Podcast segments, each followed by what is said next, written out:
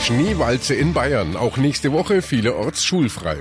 Hoffnungsschimmer für Schwerkranke, Zahl der Organspenden steigt deutlich.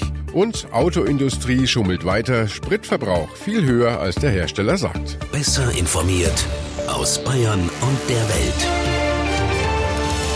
Antenne Bayern, The Break. Willkommen zum Nachrichtenpodcast von Antenne Bayern. The Break ist die Auszeit für mehr Hintergründe, mehr Aussagen und Wahrheiten zu den wichtigsten Themen des Tages. Es ist Freitag, der 11. Januar 2019. Redaktionsschluss für diese Folge war 17 Uhr. Ich bin Antenne Bayern Chefredakteur Ralf Zinno. Natürlich beschäftigen uns auch heute die Schneemassen in Bayern. Frische Flocken sind allerdings vorwiegend im Norden runtergekommen. Da gerieten die Autofahrer vor allem in Ober- und Unterfranken ins Rutschen. Und im Fichtelgebirge freut man sich über Neuschnee zum Skifahren. Am gut 1000 Meter hohen Ochsenkopf sind fast alle Lifte jetzt in Betrieb. In Südbayern gab es heute eine kleine Verschnaufpause, zumindest was die Schneefälle angeht. Trotzdem hat nun ein fünfter Landkreis den Katastrophenfall ausgerufen, der Landkreis Garmisch Partenkirchen. Bayern-Reporterin Jasmin Lukas, hat sich dort die Lage irgendwie zugespitzt? Nein, es geht in erster Linie darum, dass die Behörden das kleine Zeitfenster nutzen wollen, bevor es wieder losgeht mit neuen Schneefällen. Möglichst viele Gebäude, Straßen und Bäume sollen in der kurzen Zeit von Schneelasten befreit werden.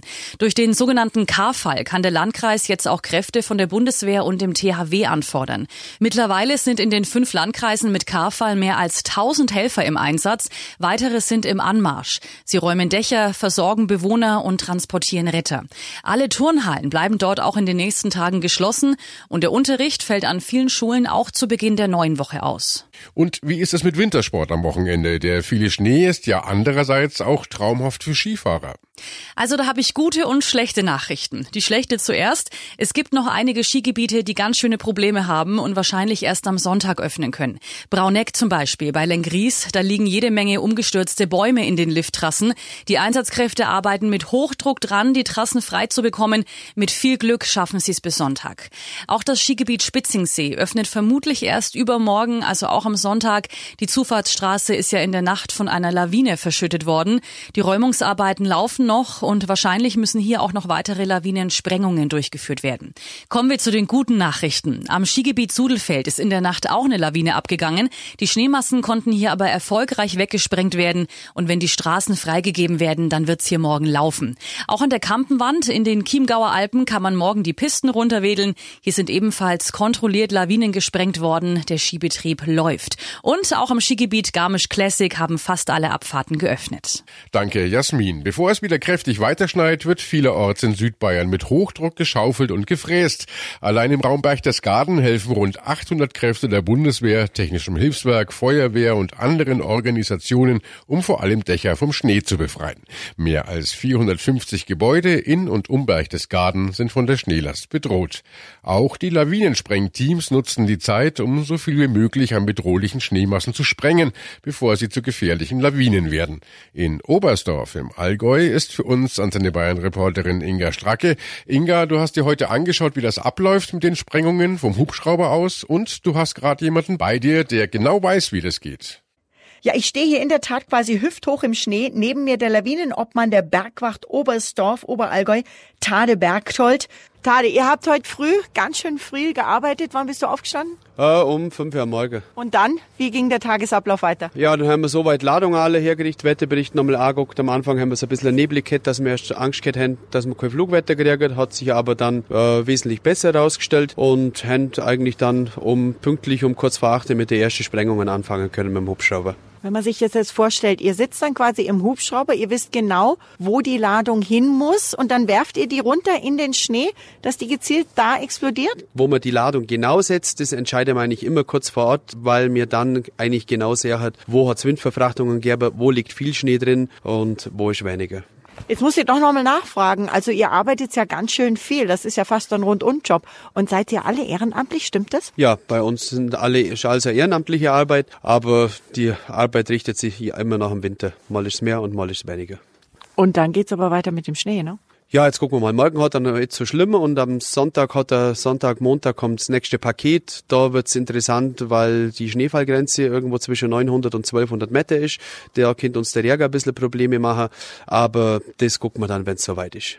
Großes Lob für alle Helfer kommt von Bundeskanzlerin Merkel. Sie ist ja auf Staatsbesuch in Griechenland und hat über ihre Regierungssprecherin Demmer eine Botschaft an die Einsatzkräfte ausrichten lassen. Die Bundeskanzlerin wie auch die gesamte Bundesregierung dankt allen Helferinnen und Helfern in den von den heftigen Schneefällen betroffenen Gebieten für ihren Einsatz. Der Dank gilt dabei natürlich sowohl der Polizei, den Behörden, der Bundeswehr und den Rettungsdiensten wie auch allen Freiwilligen, die da helfen. Besonders betroffen ist die Bundeskanzlerin vom jüngsten Todesfall in Bayern. Ihre Gedanken sind bei den Angehörigen des neunjährigen Jungen. Die Bundeskanzlerin lässt sich fortlaufend über die Lage in den Katastrophengebieten informieren. Die Bundesregierung ist zuversichtlich, dass die guten und bewährten Strukturen der Katastrophenhilfe in Kommunen und Ländern auch weiter erfolgreich greifen. Kräfte der Bundeswehr, des Technischen Hilfswerks und der Bundespolizei sowie Hubschrauber der Bundespolizei sind bereits in Amtshilfe im Einsatz und wenn erforderlich, werden sie natürlich weiter verstärkt. Vize-Regierungssprecherin Demmer. Für die Schulen in Bayern sind schon wieder eine ganze Reihe von Unterrichtsausfällen für die kommende Woche gemeldet worden. Welche Schulen betroffen sind, das könnt ihr jederzeit aktualisiert auf antenne.de nachlesen. Bayerns Kultusminister Piazzolo hat übrigens versichert, dass die ausgefallenen Unterrichtsstunden nicht nachgeholt werden müssen. Die Lehrer könnten den Stoff übers Schuljahr verteilt mit den Schülern nachholen. Über die Lage in den Schneegebieten will sich am Wochenende auch Ministerpräsident Söder persönlich ein Bild machen. Am Samstag nimmt er gemeinsam mit Verkehrsminister Hans Reichert im Landratsamt Bad Tölz-Wolfratshausen an einer Lagebesprechung der Einsatzkräfte teil. Beide wollen sich in der Region über die Rettungseinsätze und die Arbeit der Hilfsorganisationen informieren. Und die werden weiterhin viel zu tun bekommen, wenn der Schneefall wieder anzieht. Christina Kraus aus der Antenne Bayern Wetterredaktion, was erwartet uns nun an diesem Wochenende und vor allem auch darüber hinaus? Die Schneewolken, die heute an den Alpen ankommen, die sind im Vergleich zu den letzten Tagen harmlos. Also heute Nacht schneit's zeitweise in Südbayern. Im Norden, da sind's nur einzelne Flocken bei Tiefstwerten zwischen plus einem Grad in Aschaffenburg in Unterfranken und bis zu minus fünf in Oberstdorf im Allgäu. Schau mal auf das Wochenende. Der Samstag bringt dicke Wolken, vereinzelt Regen oder Schnee und zum Abend hin schneit's dann erst in Franken wieder. In der Nacht kommt mehr Schnee, oberhalb von 500 Metern. Vor allem an den Alpen schneit's auch wieder länger. Dann kommt der Sonntag mit plus zwei bis plus sieben Grad. Vormittags ist es meist trocken, aber dann kommen neue Niederschläge. Und bei den Plusgraden wird der Schnee zu Regen und das ist das Gefährliche. Durch den Regen wird nämlich der Schnee deutlich schwerer. 10 Zentimeter Pulverschnee auf einem Quadratmeter wiegen so in etwa 10 Kilo. Die gleiche Menge mit nassem Schnee bis zu 40 Kilo. Und deswegen müssen auch Hausdächer mit viel Schnee unbedingt freigeräumt werden. Die Schneefallgrenze steigt dann am Sonntag auf etwa 1000 Meter an. Darunter wird es nass und matschig. In den Alpen rechnen wir bis Dienstag nochmal mit bis zu einem Meter Neuschnee und die Lawinengefahr steigt wieder an. Erst dann ab Dienstag entspannt sich die Lage auch im Alpenraum. Rund 10.000 Menschen in Deutschland warten verzweifelt auf ein lebensrettendes Spenderorgan. Da macht die neue Statistik ein wenig Hoffnung. Im vergangenen Jahr ist die Zahl der Organspenden erstmals seit neun Jahren wieder deutlich gestiegen. Bundesweit gaben 955 Menschen ihre Organe zur Transplantation nach ihrem Tod frei. Das waren fast 20 Prozent mehr als im Vorjahr, wie die Deutsche Stiftung Organtransplantation mitteilte. Jutta Ripprock aus der Antenne Bayern Nachrichtenredaktion Situation. Dass es mehr Organspender gibt, ist ja positiv, aber noch immer stehen tausende Patienten auf der Warteliste. Es bleibt also noch relativ viel zu tun. Ja, wir sind weit entfernt von dem, was wir brauchen, damit allen schwerkranken Patienten mit einem Organ geholfen werden kann. Nach den neuesten Zahlen ist es so, dass auf eine Million Einwohner 11,5 Spender kommen. Und die Experten gehen davon aus, dass in einigen Jahren vielleicht 15 bis 20 pro Million Einwohner realisierbar wären. Da ist also noch Luft nach oben, aber der Trend ist positiv. Die Stiftung Organtransplantation sieht die jetzige Entwicklung als Hoffnungsschimmer, ebenso wie Gesundheitsminister Spahn. Er sagt, die Informationskampagnen zeigten nun ihre Wirkung. Die steigenden Zahlen seien gut, aber noch nicht gut genug. Also eine Steigerung, aber auf sehr niedrigem Niveau. Nun werden ja von jedem Organspender meist mehrere Organe transplantiert. Das heißt, jeder hilft mehrfach. Jeder Organspender hat im Schnitt drei schwerkranken Patienten eine neue Lebenschance geschenkt. Die 955 Spender überließen den Erkrankten mehr als 3100 Organe. Da zeigt sich aber auch, die Lücke zu den rund 10.000 Bedürftigen ist noch groß. Deshalb ringen unsere Politiker ja um eine Lösung, um mehr Menschen zum Spender zu machen. Der Bundestag will in diesem Jahr die Regeln für Organspender ändern. Und was genau haben die davor? Was soll geändert werden? Bisher ist es ja so, dass Organentnahmen nur erlaubt sind, wenn ich ausdrücklich zustimme. Ich muss also einen Spenderausweis haben, in dem das ganz klar drin steht. Nun wird aber im Bundestag in den kommenden Monaten über Alternativen beraten. Gesundheitsminister Spahn wirbt ja für eine doppelte Widerspruchslösung. Damit wäre jeder grundsätzlich als Spender anzusehen, wenn er nicht ausdrücklich widerspricht. Wenn er das selber nicht vor seinem Tod verfügt hat, dann können auch die Angehörigen noch Nein sagen. Deshalb heißt es also doppelte Widerspruchslösung. Spahn hat damit eine kontroverse Debatte ausgelöst. Ich finde, das Nein aussprechen zu müssen, ist angesichts von 10.000 Wartenden zumutbar in einem Land, wo so viele warten. Das einzige Recht, was dabei beschnitten würde, wäre das Recht, sich keine Gedanken zu machen. Es ist keine Organabgabepflicht. Auch SPD-Gesundheitsexperte Lauterbach sieht das so. Er verweist auf Länder, in denen die Widerspruchslösung gilt. Länder wie Spanien, Frankreich, England, Italien haben drei bis viermal so viele Organspenden auf eine Million Bevölkerung, als wir das haben. Daher müssen wir aus meiner Sicht das Optimum erreichen. Wir müssen uns mit dem, was wir schaffen können, auseinandersetzen. Die Widerspruchslösung, sie ist auch ethisch richtig. Aber es geht nicht darum, dass hier jemand zur Organspende gezwungen werden soll, sondern es geht darum, dass ich dafür sorgen soll, dass jeder sich damit beschäftigt. Die meisten, die ein Organ benötigen, bedauern es, dass sie sich selbst damit nie beschäftigt haben. Kritiker quer durch alle Parteien, die sagen hingegen, die Widerspruchslösung beschneide Grundrechte. Dann wäre es keine Spende mehr, sondern eine Abgabe. Und dem deutschen Recht sei es fremd, Schweigen als Zustimmung zu werten. Grünen-Chefin Annalena Baerbock, die macht einen Gegenvorschlag. Sie regt an, die Bereitschaft zu Organspenden regelmäßig beim Abholen eines neuen Personalausweises oder Passes abzufragen. Und das Gute in dieser Situation ist, dass 84 Prozent unserer Bevölkerung sagen, ja, wir möchten spenden. Das haben wir bei ganz, ganz wenigen Themen und zugleich aber nur 39 Prozent eben diese Entscheidung bewusst getroffen haben.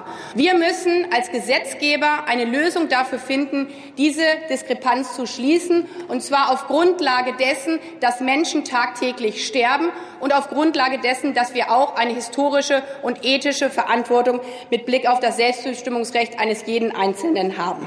Man sieht also, es ist eine schwierige Gewissensfrage für unsere Politiker, was sie uns Bürgern da wohl zumuten dürfen. Es bleibt dabei. Wer einen Neuwagen kauft, muss feststellen, im Straßenverkehr schluckt das neue Auto deutlich mehr Sprit als vom Hersteller angegeben. Das zeigt der neue Bericht der Forschungsorganisation ICCT, die auch bei der Aufdeckung des Dieselskandals schon eine Schlüsselrolle gespielt hat.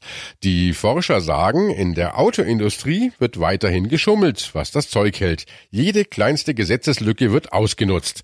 Die Autokonzerne fürchten, dass die Kunden zur Konkurrenz abwandern, wenn sie ehrlich gefährliche Angaben, zum Beispiel zum Kraftstoffverbrauch machen.